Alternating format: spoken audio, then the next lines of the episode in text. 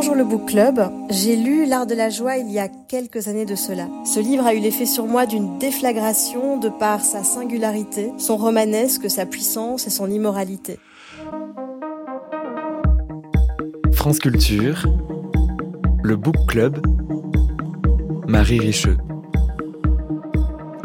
Goliarda Sapienza est née il y a 100 ans. Elle n'aura pas connu de son vivant la publication de son grand œuvre L'Art de la joie, paru une première fois en 1998 grâce à son dernier compagnon Angelo Maria Pellegrino, traduite en français en 2005 pour le compte des éditions Viviane Ami et publiée ensuite par les éditions du Tripode en 2015. Depuis, sa réputation, la ferveur de ses lectrices et lecteurs ne cesse de grandir. C'est un livre comme il en existe quelques-uns, au destin extraordinaire au sens premier du terme.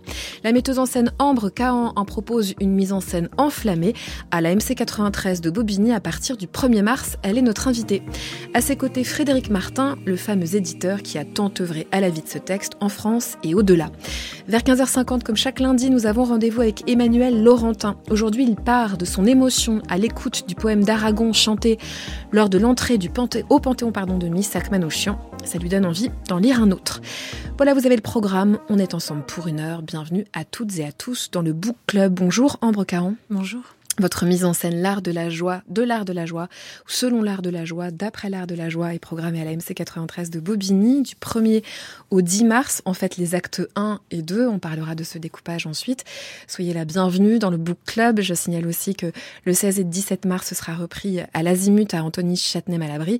28-29 mars à Chambéry, puis ensuite une tournée vous attend à l'automne. Bonjour Frédéric Martin. Bonjour. Vous êtes euh, éditeur, vous avez fondé les éditions du Tripode en 2012. Avant cela, vous étiez éditeur chez Viviane Ami. C'est pour cette maison d'abord que vous avez demandé la traduction vers le français à Nathalie Castagnier de L'Art de la Joie avant de reprendre le roman dans votre propre maison du Tripode et le rééditer en 2015. Je le disais, c'est l'occasion aussi de fêter le centenaire de la naissance euh, de Goliarda Sapienza. Il y a plein euh, d'événements éditoriaux à l'occasion de cette naissance, de ce centenaire. Par exemple, la publication aux éditions du Tripode d'un recueil de nouvelles inédites qui s'appelle Destin piégé. En mai, on pourra avoir toujours aux éditions du Tripode euh, des correspondances inédites et la première biographie française consacrée à l'autrice. Et puis euh, en octobre, la publication exceptionnelle, toujours aux éditions du Tripode, de trois grands volumes, L'art de la joie. Donc c'est une sorte de réédition, c'est ça?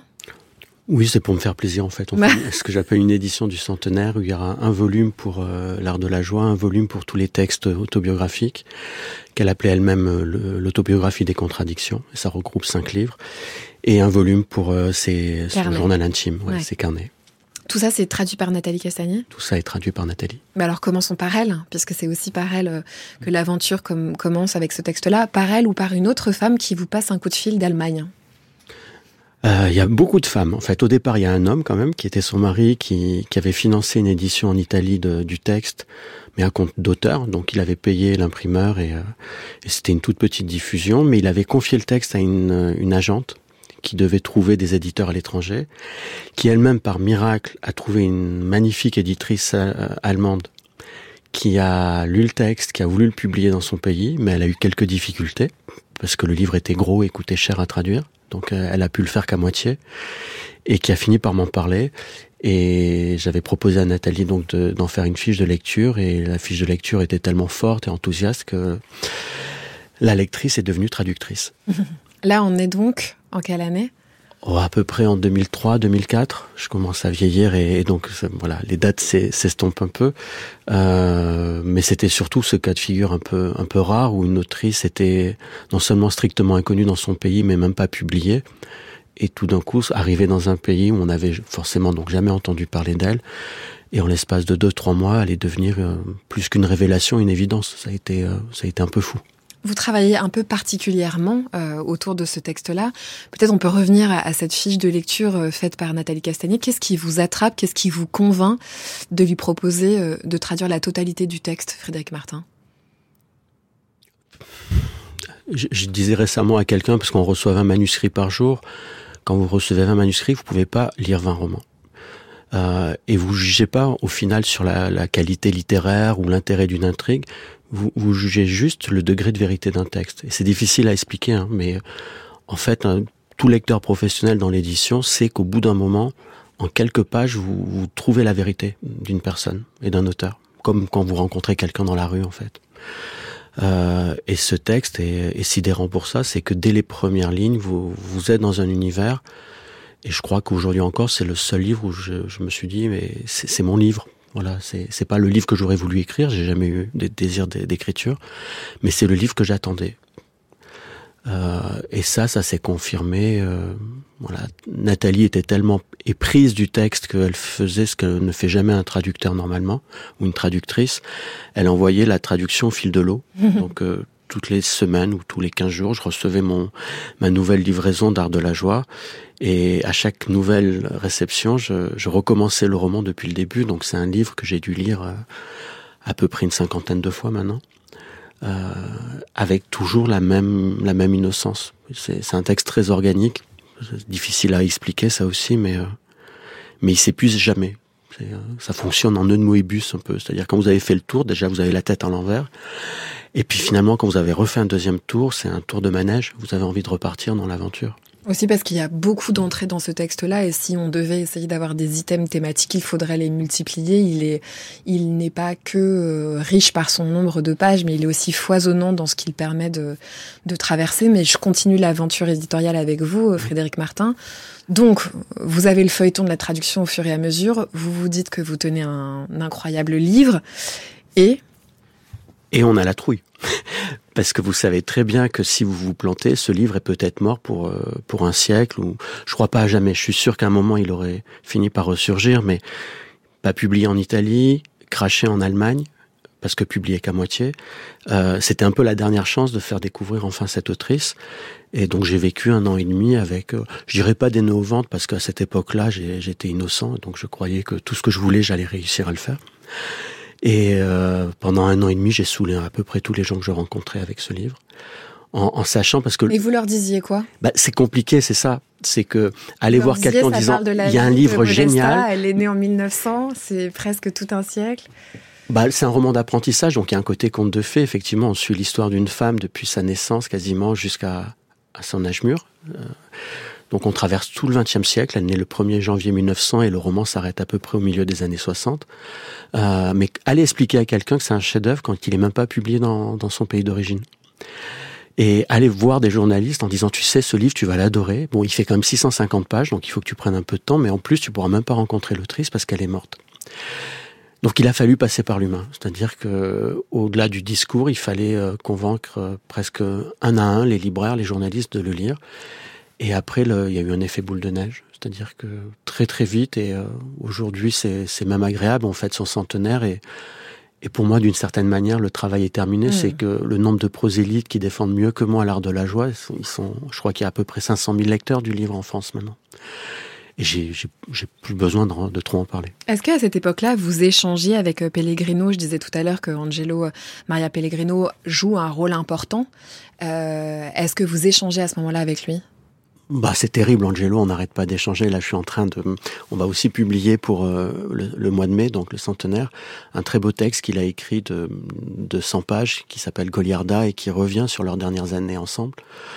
Et euh, depuis 20 ans, avec Angelo, on a l'impression d'être deux amants éconduits. C'est-à-dire que Goliarda, elle est toujours vivante. Elle est partie avec de un la même gars. femme, on est d'accord. Ouais, ouais, ouais. On n'a pas de problème. On a, bah, on est des disciples de Goliarda et de Modesta. C'est-à-dire qu'on n'a pas de. L'amour est libre, ça circule. On n'a pas de sentiment de propriété dans l'amour. On n'a que du mouvement et donc on, on, continue à danser tous les deux. Sauf que elle, elle est partie ailleurs avec un autre gars sans doute plus intéressant. Et, et oui, oui, dès ce moment-là, on a commencé à échanger parce que de toute façon, très vite c'était évident qu'il fallait tout publier et pas simplement ce roman. Qu'est-ce qui le motivait, lui? Qu'est-ce qui le motive toujours? Comment tu, vous définiriez l'amour? Voilà. Alors, pas ah. tout de suite. Là, on est d'accord, mais c'était l'amour, c'est simplement ça. Ben moi non plus. Donc je, je sais que c'était de l'amour, mais expliquer ce que c'est que l'amour là, comme ça, spontanément, euh, je sais pas, mais il en a, ouais, il aurait pu en crever de, de ne pas publier ce livre. Mais c'est-à-dire qu'il y a dans leur amour, ou il y avait dans leur amour, on fait un petit billet comme ça biographique, mais de toute façon on va peut-être le faire, il y avait dans, dans l'amour entre cette femme et cet homme quelque chose au cœur de quoi se situait la littérature et l'écriture de Goliarda. Il paraît que quand elle le rencontre, euh, elle est à la fois, elle, pleure de tomber amoureuse de cet homme sur le tard, on peut dire entre guillemets, mais elle pleure aussi parce qu'elle a peur de pas terminer l'art de la joie. Et il lui dit non mais t'inquiète en fait, c'est sûr que tu vas terminer. Et, et c'est très beau parce que dans ce témoignage justement que je suis en train de revoir en ce moment, il le dit d'une manière un peu nouvelle pour moi et je n'avais pas perçu à ce point-là, c'est qu'il lui fait la promesse que le livre existera. Et euh, elle a, quand elle le rencontre, ça fait dix ans qu'elle est en train d'écrire ce texte. Elle l'a écrit entre 67 et 76. Et, euh, et non seulement il lui promet de l'accompagner dans l'achèvement de l'écriture, et même le montage, parce que le manuscrit initial est deux fois plus gros que, que ce livre euh, qui est assez dodu.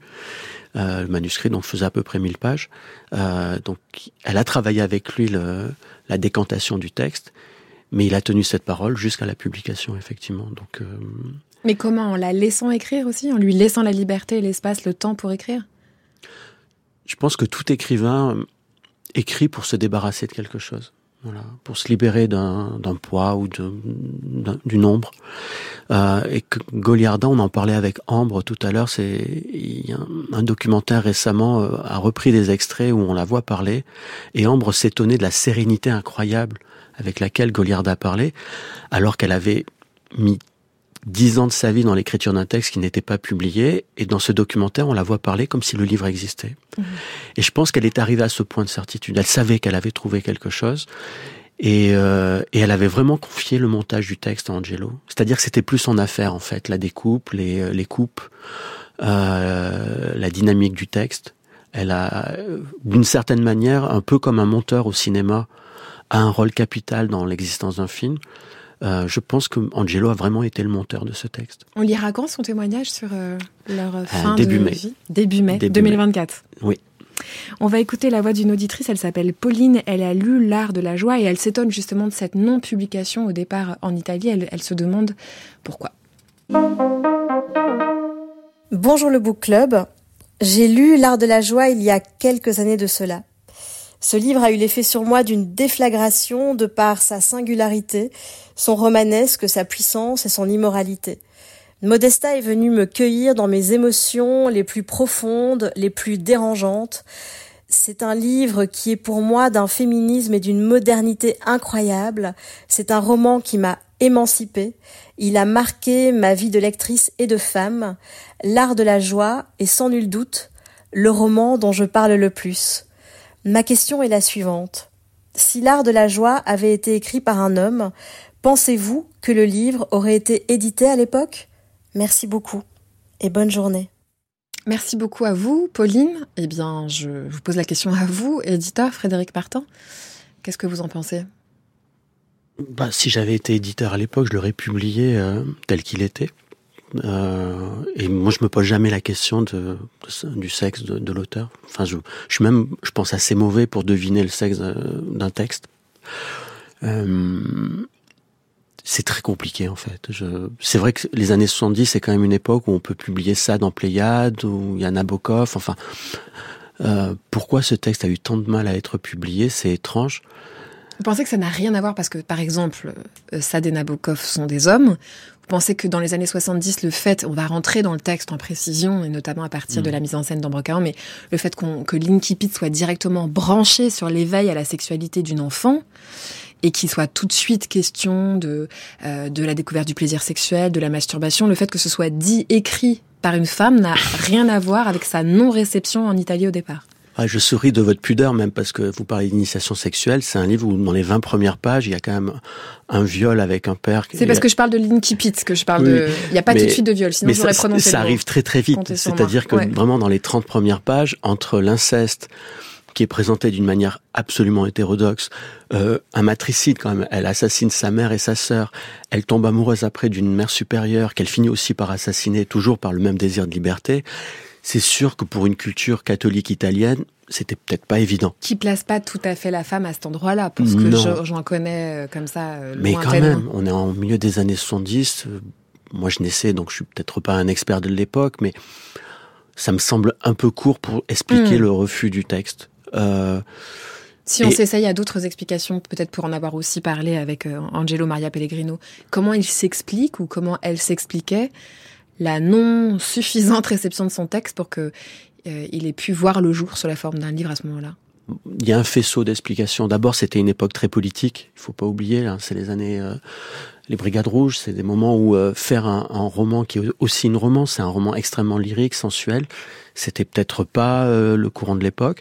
Je pense qu'Angelo aussi le, le rappelle. Goliarda était une femme profondément libre, et donc pour les éditeurs, c'était pas quelqu'un de facile à gérer. Et ensuite, c'est vrai que ce texte est quand même un roman anarchiste. C'est un roman qui, qui met au-dessus de tout la liberté.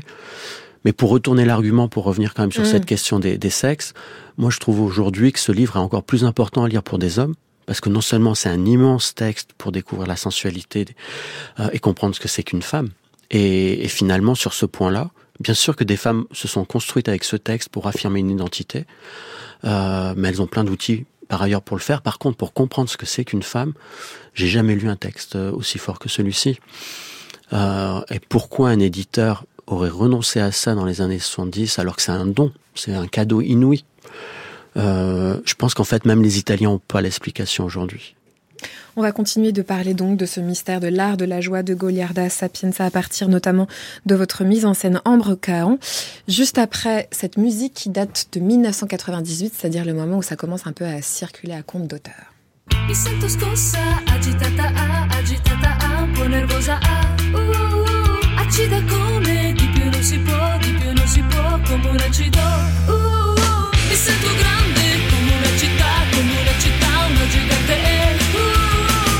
Uh, uh, acido suono, sento solo te, sento solo te,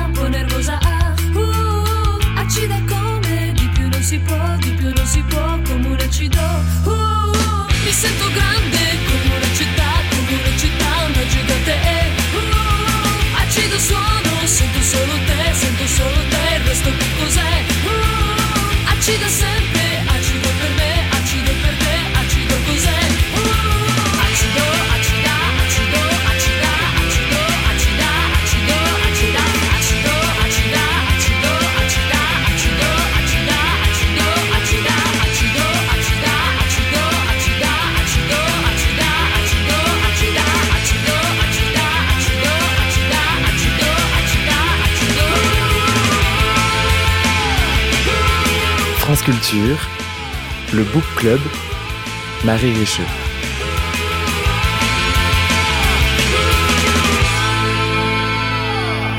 Calmate, calmate, que tout le monde se calme.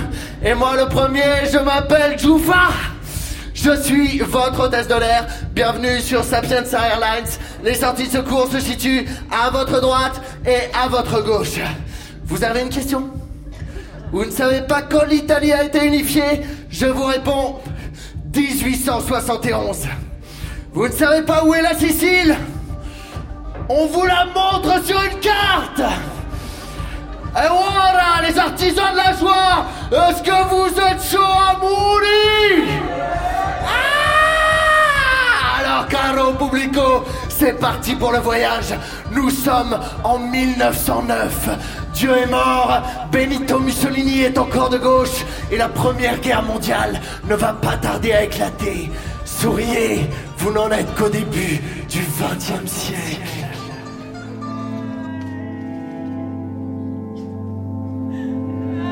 L'amour n'est pas absolu et pas davantage éternel. Et il n'y a pas seulement de l'amour entre un homme et une femme éventuellement consacrés. On peut aimer un homme, une femme, un arbre, et peut-être même un âne, comme le dit Shakespeare.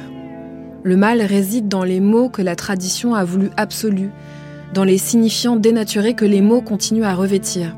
Le mot amour mentait, exactement comme le mot mort. Beaucoup de mots mentaient. Ils mentaient presque tous. Voilà ce que je devais faire. Étudier les mots exactement comme on étudie les plantes, les animaux, et puis les nettoyer de la moisissure, les délivrer des incrustations de siècles de tradition, en inventer de nouveaux, et surtout écarter pour ne plus m'en servir ceux que l'usage quotidien emploie avec le plus de fréquence, les plus pourris, comme sublime, devoir, tradition, abnégation, humilité, âme, pudeur, cœur, héroïsme, sentiment, piété, sacrifice, résignation. J'appris à lire les livres d'une autre façon. C'est un extrait de L'Art de la joie dans la traduction de Nathalie Castagnier pour les éditions du Tripode. On est là à la fin de la première partie de ce roman Fleuve, dans une tranche du texte où le personnage de Modesta s'exprime à la première personne. C'est pas toujours le cas, on en, parlera. Adapter un roman au théâtre, c'est certainement, pour reprendre les termes du personnage, apprendre à lire les livres d'une autre façon.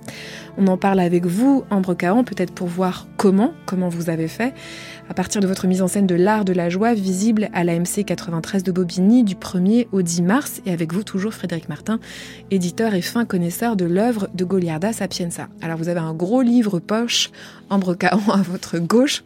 je pourrais presque vous demander de poser votre main dessus pour jurer qu'on sera bien dans l'art de la joie aujourd'hui. Vous découvrez quand le roman? En novembre 2019. Euh, C'est euh, la discussion avec une directrice de théâtre qui s'appelle Amélie Casasol, on parle d'Albertine Sarrazin et elle me parle de Goliarda Sapienza et je connaissais pas cette autrice. Et, euh, et j'étais à deux doigts d'arrêter le théâtre.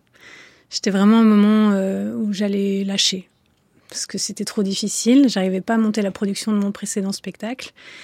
Et euh, j'essayais de lire des choses plus raisonnables que mon précédent spectacle pour trouver une perspective concrète à mon travail que j'arrivais pas à mener.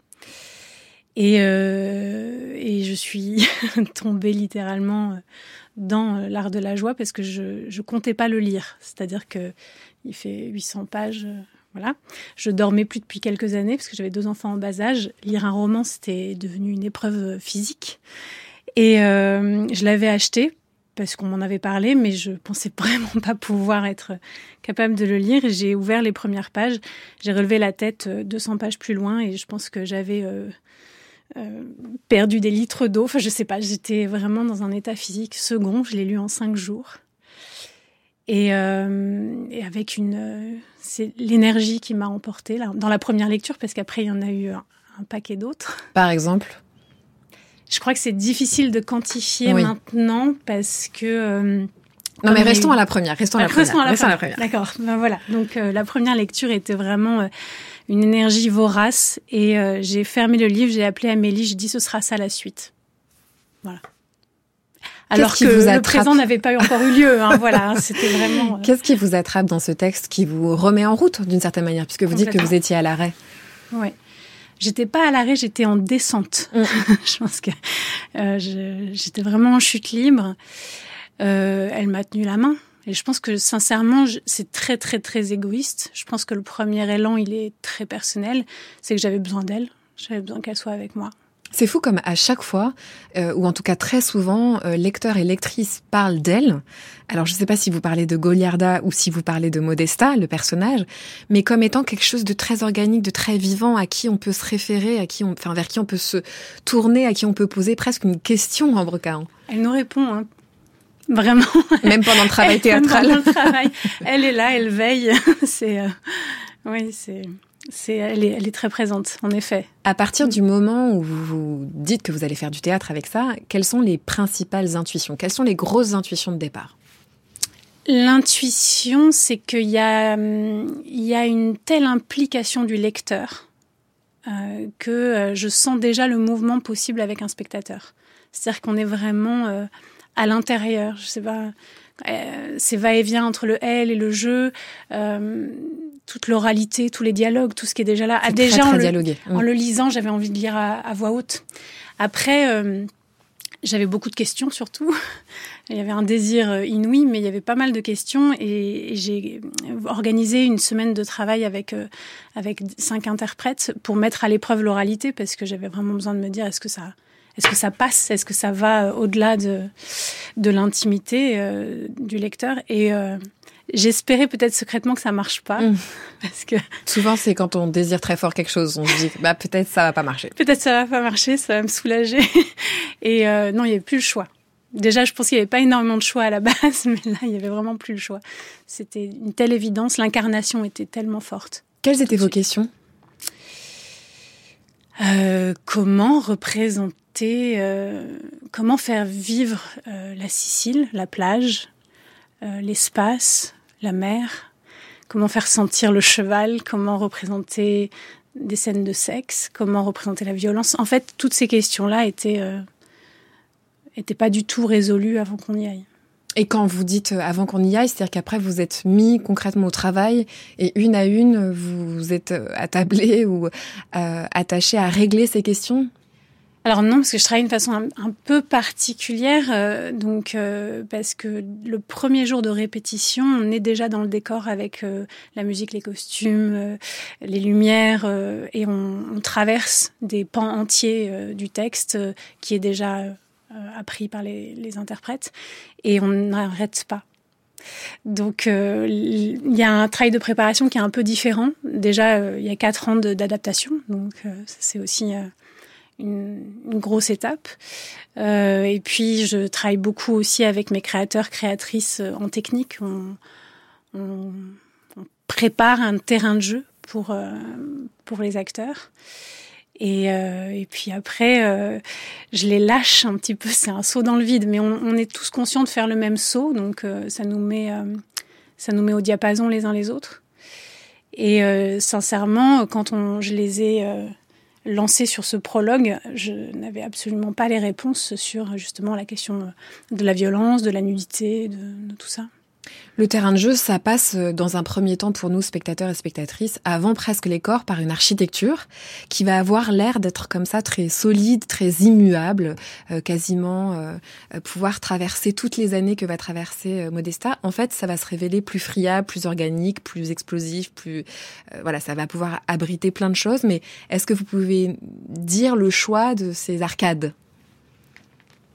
ah Alors avec euh, Anne-Sophie Grac, euh, la scénographe du spectacle, euh, on, est passionné de pierres et de taches. Je pense qu'on s'envoie des photos de taches, de peintures défrichées, de, enfin défraîchies, de, de, de plein d'images comme ça. On est allé en Sicile aussi.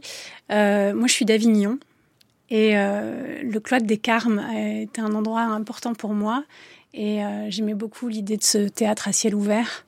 Et euh, j'avais besoin de, créer des, de la hauteur. J'avais vraiment, comme Modesta euh, a ce regard qui va au lointain, j'avais besoin de le créer dans l'espace. Et puis c'est aussi, je trouve que ça fait appelle plusieurs fois à la peinture. Enfin, il y a quelque chose qui abrite euh, peut-être euh, un art de la peinture euh, italienne. Ça évoque aussi le couvent qui va être très important dans la vie de Modesta, notamment au début. Mais ça peut être aussi une sorte d'estrade de fête foraine parce que vous avez inventé un personnage qu'on entendait tout à l'heure mêlé à la musique qui va nous accompagner très énergiquement dans cette grande aventure littéraire et, et théâtrale. Je dis que c'est ça, c'est une sorte de mélange entre la pierre immuable et en même temps, j'espère, euh, en brocaant quelque chose du XXIe siècle qui vibre de maintenant. Oui, après le, ce que j'aime bien, c'est donner beaucoup de contraintes euh, à mes interprètes et l'espace en est une. Et donc, euh, je, je détermine, je détermine cette, cette scénographie avec avec ma scénographe en sachant qu'elle va bouger. Enfin, il y aura du mouvement, etc., mais pas toujours. Et, et surtout, comment dire j'ai besoin qu'elle soit euh, riche de possible euh, parce qu'on travaille en improvisation à l'intérieur de l'espace et notamment euh, des trainings que les acteurs font dans l'espace et ils explorent tous les possibles de, de ça. C'est pour ça que je parle vraiment de terrain de jeu. Mm. C'est vraiment, je leur donne des tables d'accessoires dans les coulisses, euh, etc. Et, on se laisse surprendre aussi par, par l'ampleur de, de ce qui est devant nous. Au début, ça peut paraître sage. Un pupitre, une actrice et du texte à la lettre. Je me trouve à présent dans l'obscurité de la chambre où l'on dormait, où l'on mangeait pain et olives, pain et oignons. On ne cuisinait que le dimanche. Ma mère, les yeux dilatés par le silence, coud dans un coin. Elle ne parle jamais, ma mère, ou elle hurle, ou elle se tait. Ses cheveux de lourds voiles noirs sont couverts de mouches. Ma sœur, assise par terre, la fixe de deux fentes sombres ensevelies dans la graisse. Toute la vie, du moins ce que dura leur vie, elle l'a suivie toujours en la fixant de cette façon. Et si ma mère, chose rare, sortait, il fallait l'enfermer dans les cabinets parce qu'elle refusait de se détacher d'elle. Et dans ces cabinets, elle hurlait, elle s'arrachait les cheveux, elle se tapait la tête contre les murs jusqu'à ce qu'elle, ma mère, revienne, la prenne dans ses bras et la caresse sans rien dire. Pendant des années, je l'avais entendu hurler ainsi sans y faire attention, jusqu'au jour où, fatigué de traîner ce bois, m'étant jeté par terre, je ressentis, à l'entendre crier, comme une douceur dans tout le corps. Douceur qui bientôt se transforma en frisson de plaisir, si bien que peu à peu, tous les jours, je commençais à espérer que ma mère sorte pour pouvoir écouter, l'oreille à la porte des cabinets, et jouir de ses hurlements. Quand ça arrivait, je fermais les yeux et j'imaginais qu'elle se déchirait la chair, qu'elle se blessait. C'est le début de votre mise en scène ou presque de l'art de la joie de Goliarda Sapienza, Ambre Cahan. Euh, on l'a tronqué pour que ce soit un tout petit peu plus court, mais je voulais qu'on entende le caractère ahurissant de ce texte-là. Tout à l'heure, vous avez parlé d'adaptation. Qu'est-ce qui vous fait commencer et poursuivre pour un certain temps, mais euh, vraiment à la lettre? Qu'est-ce qui vous fait euh, coller au texte à ce point-là au départ? Je, je me mets au service de ce texte. C'est-à-dire que j'ai eu. Comment dire ça hmm. c'est, On a toujours un petit peu euh, peur pour qu'un texte qui est aussi important pour les gens, qu'ils se sentent trahis dans ce qu'ils ont pu euh, vivre, avec ce texte-là. Euh, le début, c'était intouchable. Enfin, il y, a des moments qui sont intouchables. la, scène de l'accouchement, c'est, on peut pas enlever une virgule. C'est impossible en fait. Donc, euh, et puis euh, ce, début qui nous qui nous tient la main pour euh, nous faire rentrer dans son histoire progressivement. J'avais vraiment besoin de l'objet du livre. J'avais besoin que ce soit de cet endroit dont on d'où on parle. même elle, en tant que narratrice de sa propre histoire, quand on sait quels sont les derniers mots du livre, avec cette boucle, c'était évident. En fait, ça, ça fait partie des choses où il n'y avait pas de question. Mhm. C'était sûr que ce serait comme ça. Après, ça se corse un peu. Vous l'avez dit, la violence arrive tout de suite. Frédéric Martin, c'est vrai que là, euh, même si elle est euh, étrange cette scène, même si elle contient de la violence, on va dire que c'est quand même un rapport de cet enfant à son propre plaisir, très rapidement, ce sera de la violence. Euh, est-ce qu'on peut parler de, des trois séquences du début du texte, Frédéric Martin, et comment c'est rendu par la langue de, de, Sapienza, et comment ça nous fait aussi rentrer euh, tout de suite dans la vie, enfin dans la vie, dans le siècle? bah voilà, bah c'est vraiment incroyable, dans le siècle, par le sexe, par le corps.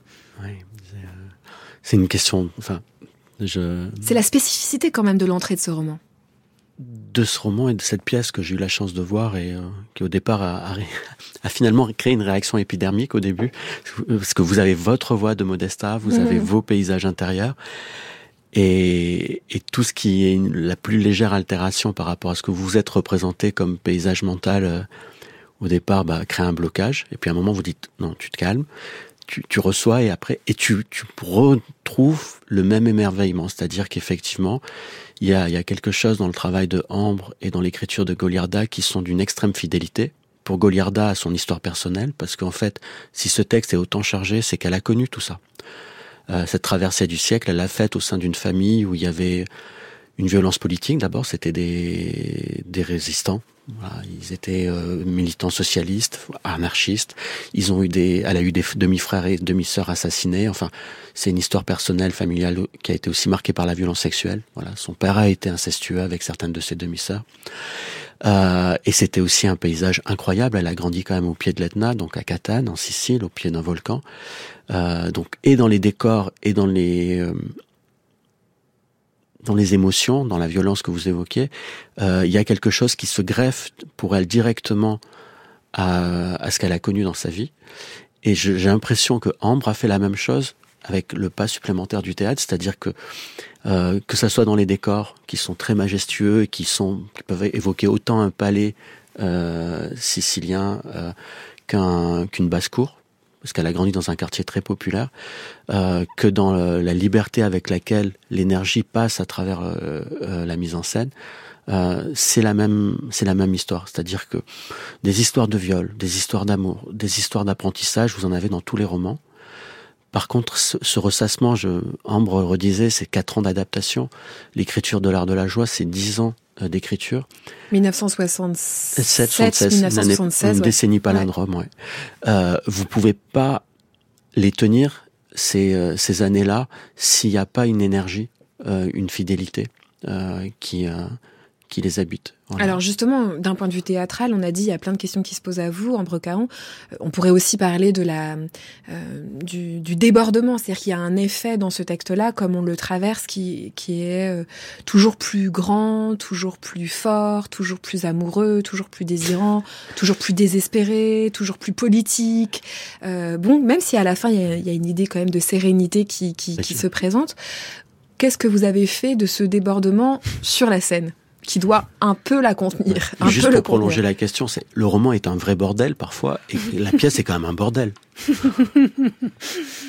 euh, pas du tout. Voilà. c'est Tout est en ordre. Bordel. Tout va bien. Non, non, mais euh, euh, le débordement, bah, pff, je sais pas. Nous, on était au jour le jour en fait. On était très méticuleux euh, pour pour traverser cette matière et euh, je pense qu'on était bien préparés déjà. Je pense que Noémie Gantier a été une force extraordinaire dans qui ce processus. Modesta, Euh, et qui est tout le temps là, enfin son corps est tout le temps présent. elle Quoi. ne quitte pas le plateau pendant les 5h30. Elle, euh, elle savait son texte comme j'ai jamais vu un acteur ou une actrice savoir son texte. C'est-à-dire que il y a, il y a un mouvement dans l'apprentissage, il y a plusieurs étapes. Euh, euh, il, y a la, la, les, il y a un certain nombre de mémoires, on va dire. Et moi, je, je, demande à ce que les acteurs arrivent avec une mémoire déjà descendue pour pouvoir libérer les corps, etc. Et, et la dernière étape, c'est réécrire. C'est-à-dire qu'un acteur réécrit en direct. Il, reformule tout, il repense tout. Et, Noémie, j'ai l'impression que c'est elle qui a écrit ce texte. c'est déroutant parfois. Euh, donc, on, oui, on avait, euh, on avait des rendez-vous quotidiens. De, on doit aller de là à là avec nos questions et puis on avance petit à petit euh, dans, cette forêt. Quoi. Enfin, on est là avec nos, haches, nos machettes et, et les moustiques et puis on, on se ferait un chemin. Et ça s'est hyper bien passé. Et alors sur les questions euh, qui paraissaient au départ euh, difficiles, à savoir comment euh, traiter des scènes de violence, de violence sexuelle euh, au plateau, mais aussi j'ai envie de dire comment traiter l'amour et comment traiter la joie Ouais. et comment traiter l'exaltation. Concrètement, vous êtes au travail avec vos comédiens, vos comédiennes, les techniciens, les cré... vous faites quoi? Vous vous dites quoi? Vous, vous vous posez quoi comme question et vous apportez quoi comme réponse? Euh, alors chaque chose est très très différente là pour le coup. Euh, euh, on, parle peu déjà. On, on, se parle pas beaucoup. Je suis pas quelqu'un de qui fait des discours. Je, je fais pas de travail à la table ou de choses comme ça, ni de dramaturgie, encore moins de psychologie. Donc on fait une relaxation, une relaxation au plateau. Je mets de la musique. On travaille avec les corps. Euh, et puis euh, et puis on se lance avec nos, nos sensibilités et, on, et on construit comme ça. Je les guide et puis on fait des couches et des couches pour, euh, pour arriver jusqu'à quelque chose qui, qui tienne la route. Mais finalement, ce qui nous paraissait le plus complexe en amont a été le plus facile. C'est-à-dire? Ben, euh, les questions, euh, ben, si on revient juste sur ce début, par exemple, euh, tout ce qui me paraissait quasiment insurmontable en termes de représentation, je ne savais pas du tout. Enfin, je dis je sais pas du tout et en même temps j'avais préparé plein de trucs. Donc ils avaient des ils avaient des éléments avec eux et on avait ce qu'on dit un peu balisé le terrain. Donc on avait balisé des choses et en, une traversée, on avait tout le tout le dessin, tout était là. en revanche, il y, a eu des, scènes on a, on a eu des difficultés incroyables, comme euh, euh, la scène de la naissance du bébé d'Inès, acte 2. on n'arrivait pas à faire rentrer ça dans, dans le reste. on, a tordu l'espace dans tous les sens. il fallait enlever ce canapé. On n'y arrivait pas avec le sable tapis. On a perdu un temps monstrueux sur trois phrases. Euh, quasiment anecdotique, un moment, une petite respiration, alors que euh, les scènes d'amour, par exemple avec Carmine, ça pouvait être euh, euh, des traversées en une journée, tout, tout, était là, il suffisait après de condenser les choses et mais après, voilà. Et il y a certaines images qui se trouvent, je vous donne la parole tout de suite, euh, Frédéric Martin. Par exemple, la fin de, de l'acte 1, j'espère ne pas dévoiler trop, mais euh, voilà, Modesta a un enfant, l'enfant est au sein, elle a aussi une amante, et l'amante vient au sein pour avoir cette vraiment image euh, finale sous les alcôves, sous les comme ça, enfin pris aussi dans presque un décor de peinture. C'est une image comme si elle était empruntée à des représentations très ancestrales et tout. Comment vous arrivez à cette image-là? Oui, elle est dans le texte, elle y est, mais elle y est pas exactement comme ça. À un moment donné, elle y est, elle, est, elle est décrite. Et je trouvais ça euh, extrêmement important de représenter un corps d'une femme qui peut allaiter et euh, être aussi un corps euh, plein de désir et de jouissance. Exactement. Donc, euh, je ne savais pas comment on allait arriver à l'image, mais je leur avais dit qu'il y aurait cette image-là. Hmm. Donc après, voilà. Débrouillez-vous. Voilà. Frédéric Martin. Non, non, j'ai des scènes de, la pièce qui me reviennent à l'esprit. Je l'ai vu il y a quelques mois quand même. Euh, et sur le travail d'acteur, on a oublié de dire, mais ils sont quand même une quinzaine sur scène. 14, non C'est ça, ouais. C'est fou. Il y a une énergie folle. Et je, je trouve que la prouesse de, de cette adaptation par rapport au roman, c'est de reprendre une notion qui est très importante chez chez Goliarda, c'est l'acceptation des contradictions. Voilà. C'est-à-dire qu'il y a même un titre de livre sur le doute, c'est la certitude du doute. Les certitudes du doute, ouais. Et euh, c'est d'expliquer que, et c'est un peu ce qu'on fait là par exemple, mais on est tout le temps confronté à ça, à la simplification de nos êtres pour tenir un rôle, pour tenir un masque. Euh, et le roman il n'est pas du tout dans ce registre-là. On a du grotesque. La naissance d'Inès, enfin de l'enfant d'Inès, c'est à hurler de rire. Il y a des moments qui sont bouleversants. Il y a des moments qui ressemblent à du harlequin dans le. Et Goliarda non seulement euh, arrive à, à lier tout ça, euh, mais elle en fait une cohérence. Voilà. Elle en fait même une pensée. Ah ben elle en fait même, une pensée, c'est-à-dire qu'il y a aussi tous ces moments euh, où, euh, enfin que ce soit dans le, le, jeu la première personne ou la troisième personne, il y a aussi plein de moments où on a l'impression d'avoir accès à autre chose du texte qui serait presque euh, le texte Goliarda Sapienza et plus celui de Modesta qui pense ça, une quasi, enfin quelque chose de la de la de la théorie existentielle de c'est quoi une vie, c'est quoi une vie chahutée par l'histoire, chahutée par le désir, chahutée par les naissances, enfin il y a vraiment. Euh, et, et, du coup, la question, moi, j'avais envie de poser à Amp, c'est comment on arrive à amener des comédiens à accepter d'être à des moments mais absolument dramatiques. Euh, bouleversants de profondeur. Fois bouffons, quoi. Et, mais vraiment des bouffons. On a entendu des extraits, par exemple, sur euh, Sapienza Lines. C'est génial. Au départ, t'es très choqué. Tu te dis mais ça c'est pas dans le roman. Qu'est-ce qu'elle me fait? Et en fait, si, c'est l'énergie du roman. Comment on amène des comédiens des acteurs sur scène à, accepter d'être à la fois grotesque et profond, à, se faire confiance Déjà, j'ai confiance en, eux. euh, c'est un rapport de confiance mutuelle. Après, euh, sur le personnage de Jufa, c'était très clair ce, ce contrepoint et, euh, et, ce qu'il allait amener. On en avait longuement parlé. Je vais demander l'autorisation mmh. de pouvoir faire euh, ce petit pas de côté avec Florent Favier, qui est écrit sous, sous le nom de Paradis, qui est, qui est aussi poète. Et c'est pour ça que je l'avais, je l'avais appelé à faire cette, cette partition-là, qui est vraiment sur mesure. Euh, Je pense qu'ils ont un appétit de jeu inouï, les acteurs, enfin, en règle générale, et au plus ils peuvent se balader dans les registres, au plus ils sont heureux. Là, il, y, a, il y a, tellement de tout, mais chaque partition est, très très différente. C'est-à-dire qu'il y a, il y a euh, euh, Vif Argent, par exemple, qui a une partition hallucinante. Qui est un personnage, oui. Qui est un, des personnages et qui euh, qui a pas énormément de texte, mais qui est présent quasiment tout du long et, euh, et qui euh, qui a une partition physique. Euh, je pense que Louise Rieger, qui est l'interprète, est devenue un peu fou avec le avec la. C'est comme une régie plateau démultipliée parce qu'en plus il, fait à manger sur scène, etc., etc.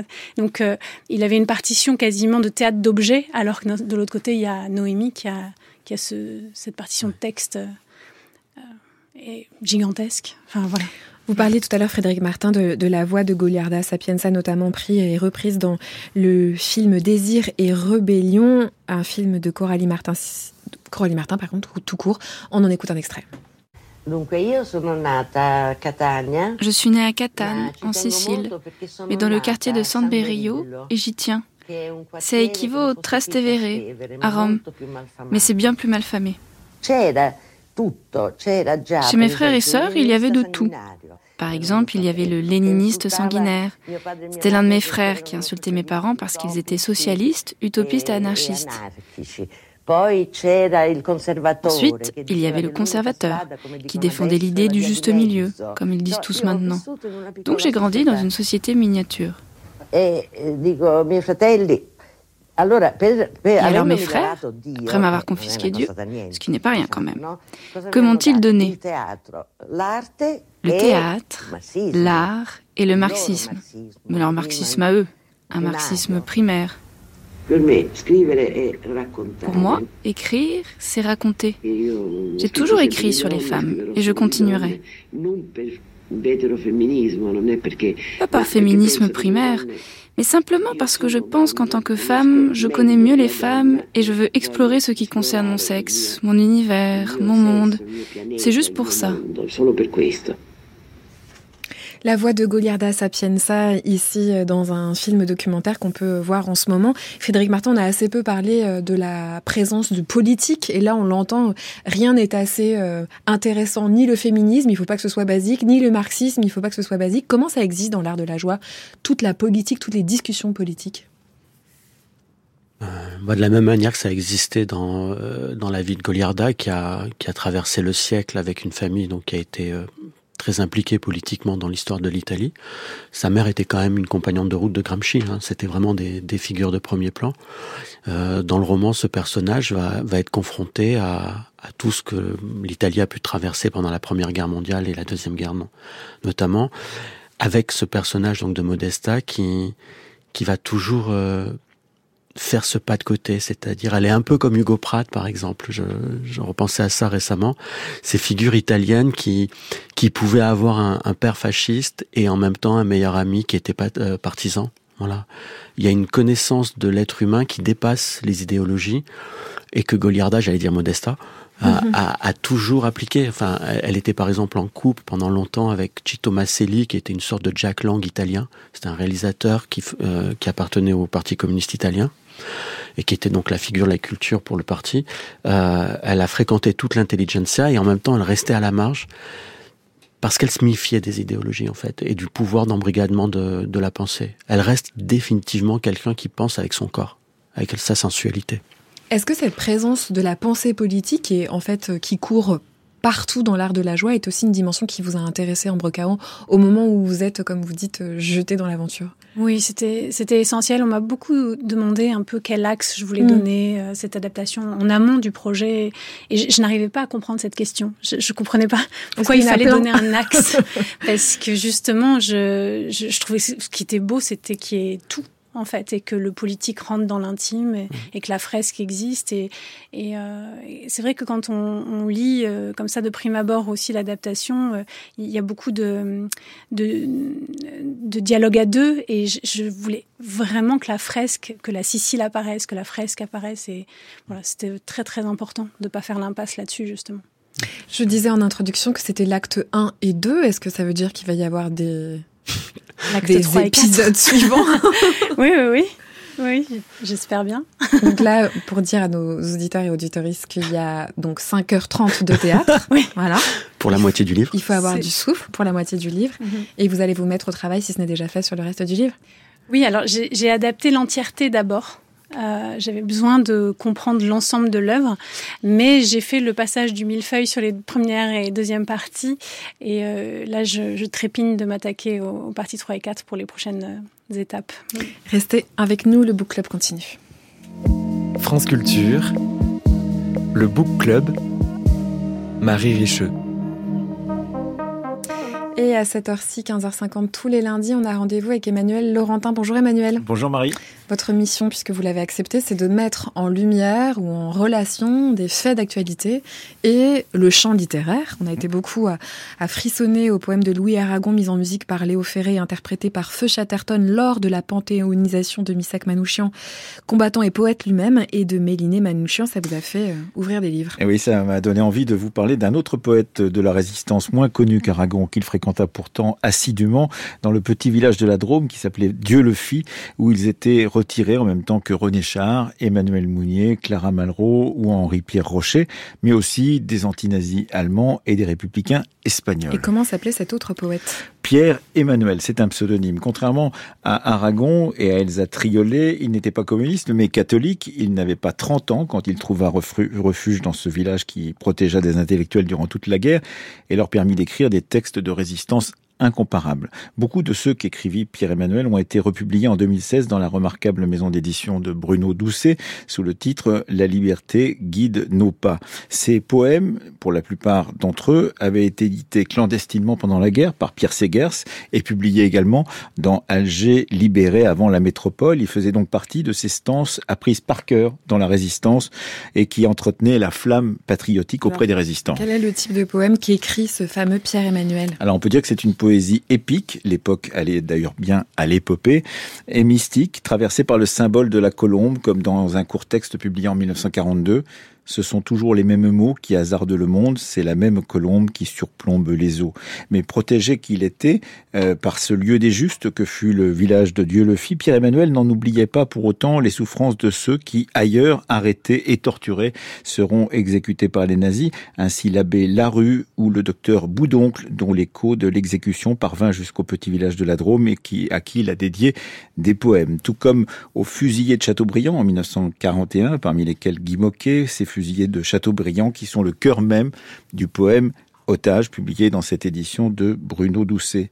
Ce sang ne séchera, ne séchera jamais sur notre terre et ces morts abattus resteront exposés. Nous grincerons des dents à force de nous taire, nous ne pleurerons pas sur ces croix renversées.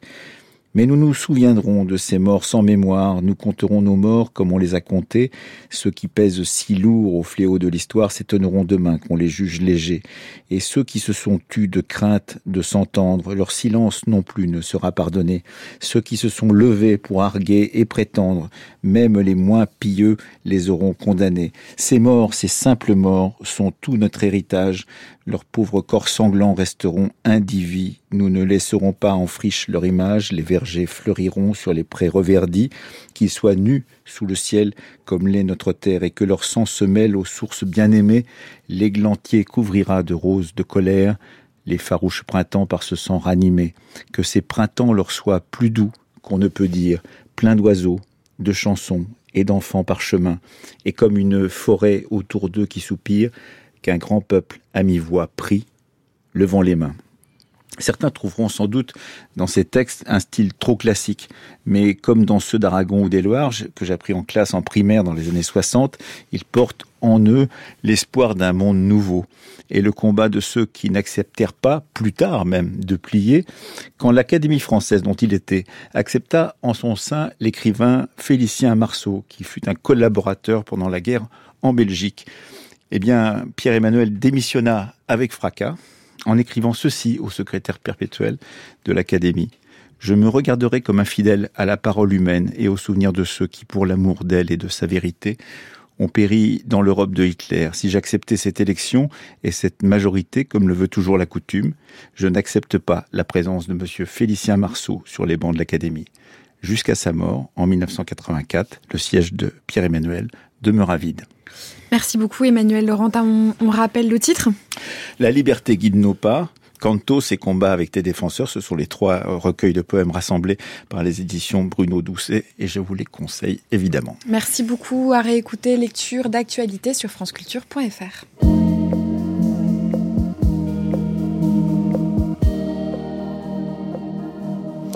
Et maintenant, c'est l'heure du grand jeu des pages musicales. Je rappelle le principe. Vous êtes en train de lire un livre, n'importe lequel. Vous repérez l'évocation d'un air musical dans le texte. Vous faites une photo du paragraphe. Vous nous l'envoyez ou bien via l'Instagram du Book Club de France Culture ou bien via l'adresse mail lebookclub.radiofrance.com. Ça, c'est d'habitude, mais aujourd'hui, c'est Noé Margas qui a préparé avec moi cette émission, qui a choisi un extrait du livre Hors d'atteinte de Marcia Burnier, paru en 2023 aux éditions Cambourakis. Il l'a fait parce que d'après lui, le personnage principal de ce roman, qui s'appelle Erin, est une femme insoumise et indépendante comme Modesta de l'art de la joie dont nous avons parlé pendant cette émission. Hors d'atteinte, c'est un roman qui aborde avec force les questions de violence et de domination patriarcale au sein du couple. Mais là, le personnage est sur la route.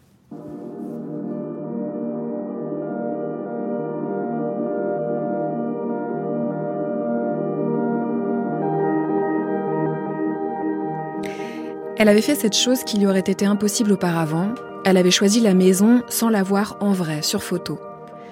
À vrai dire, quand elle avait cliqué sur l'annonce et qu'elle avait découvert la vue depuis le jardin, elle avait sauté sur son téléphone.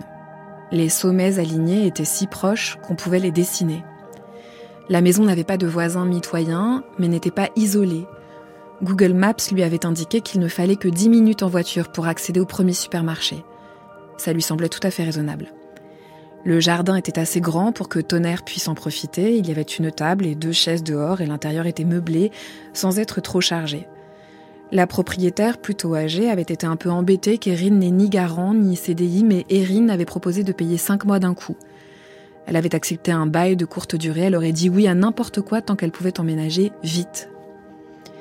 Alors, à la fin du mois de novembre, un jour de grisaille parisienne, elle était allée chercher une voiture de location dans une agence de la gare de l'Est. Elle avait laissé derrière elle les immeubles pour descendre vers le sud et traverser des kilomètres de champs et de forêts, galvanisés par l'espace, l'absence de construction et la fin de l'automne qui devenait soudainement visible. Passé le stress des premières heures, elle s'était autorisée à mettre de la musique et le son de Kings and Queens avait rempli l'habitacle. Elle avait longé de loin le plateau des Mille Vaches, dépassé Brive-la-Gaillarde en chantant à tonnerre endormi sur la banquette arrière. La vin était vide, pas particulièrement jolie, mais elle était survoltée à l'idée de ce qui l'attendait.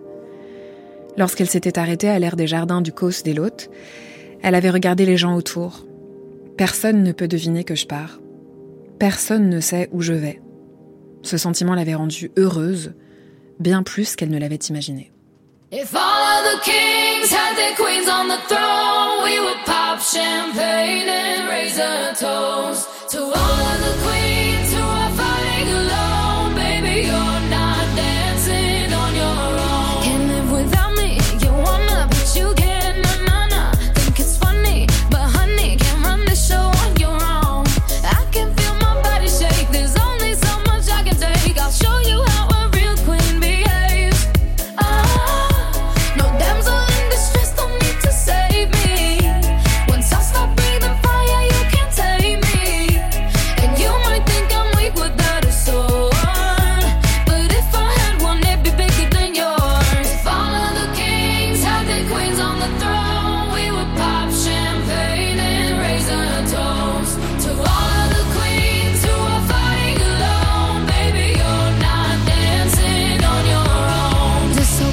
Beaucoup parlé d'énergie dans cette émission, donc on se quitte quand même en bonne et due forme. Merci beaucoup Ambre Caron d'avoir été avec nous pour évoquer votre mise en scène de l'art de la joie du 1er au 10 mars à la MC 93 de Bobigny, 16 et 17 à l'Azimut d'Anthony Châtenay-Malabry, 28-29 mars à Chambéry. Merci beaucoup Frédéric Martin d'avoir été avec nous. On peut évidemment lire l'art de la joie au tripode et puis se tenir au courant de toutes les actualités éditoriales. Voilà, pour le centenaire, tout ça ce sera sur le site de franceculture.fr à la page du book club au son aujourd'hui, c'était Marie-Claire Oumabadi, à la réalisation Vivien de Meyer. Un grand merci à toute l'équipe du Book Club, Noé Margas, Maïlis Salé, Marianne Chassor, Mathilde Wagman, j'ai l'impression d'être DJ dans une boîte de nuit de je sais pas où, Alexandra Laibegovic, Oriane Delacroix, Jeanne Aléos et Didier Pinault. Très bel après-midi sur France Culture.